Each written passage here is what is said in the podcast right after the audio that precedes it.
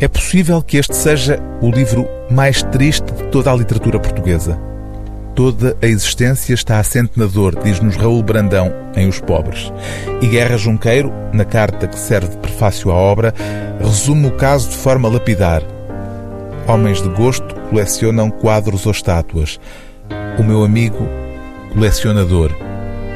A empatia de Raul Brandão com o sofrimento humano, que encontramos neste livro publicado em 1906, virá a culminar uma década mais tarde com a publicação de Humus, uma obra de que se comemora este ano o centenário.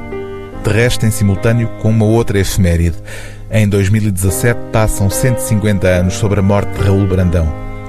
O filósofo metafísico Gabiru, uma das vozes centrais de Os Pobres, há de reaparecer em Humus é pela voz de Gabiru que Raul Brandão encontra a linguagem poética e taciturna exprimindo-se em fragmentos para as grandes interrogações que percorrem toda a sua obra.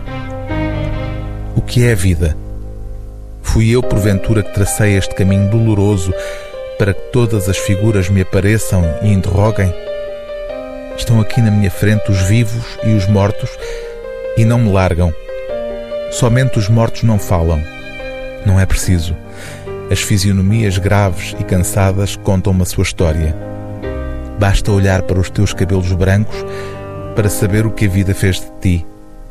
Estas rugas são sulcos abertos pelas lágrimas.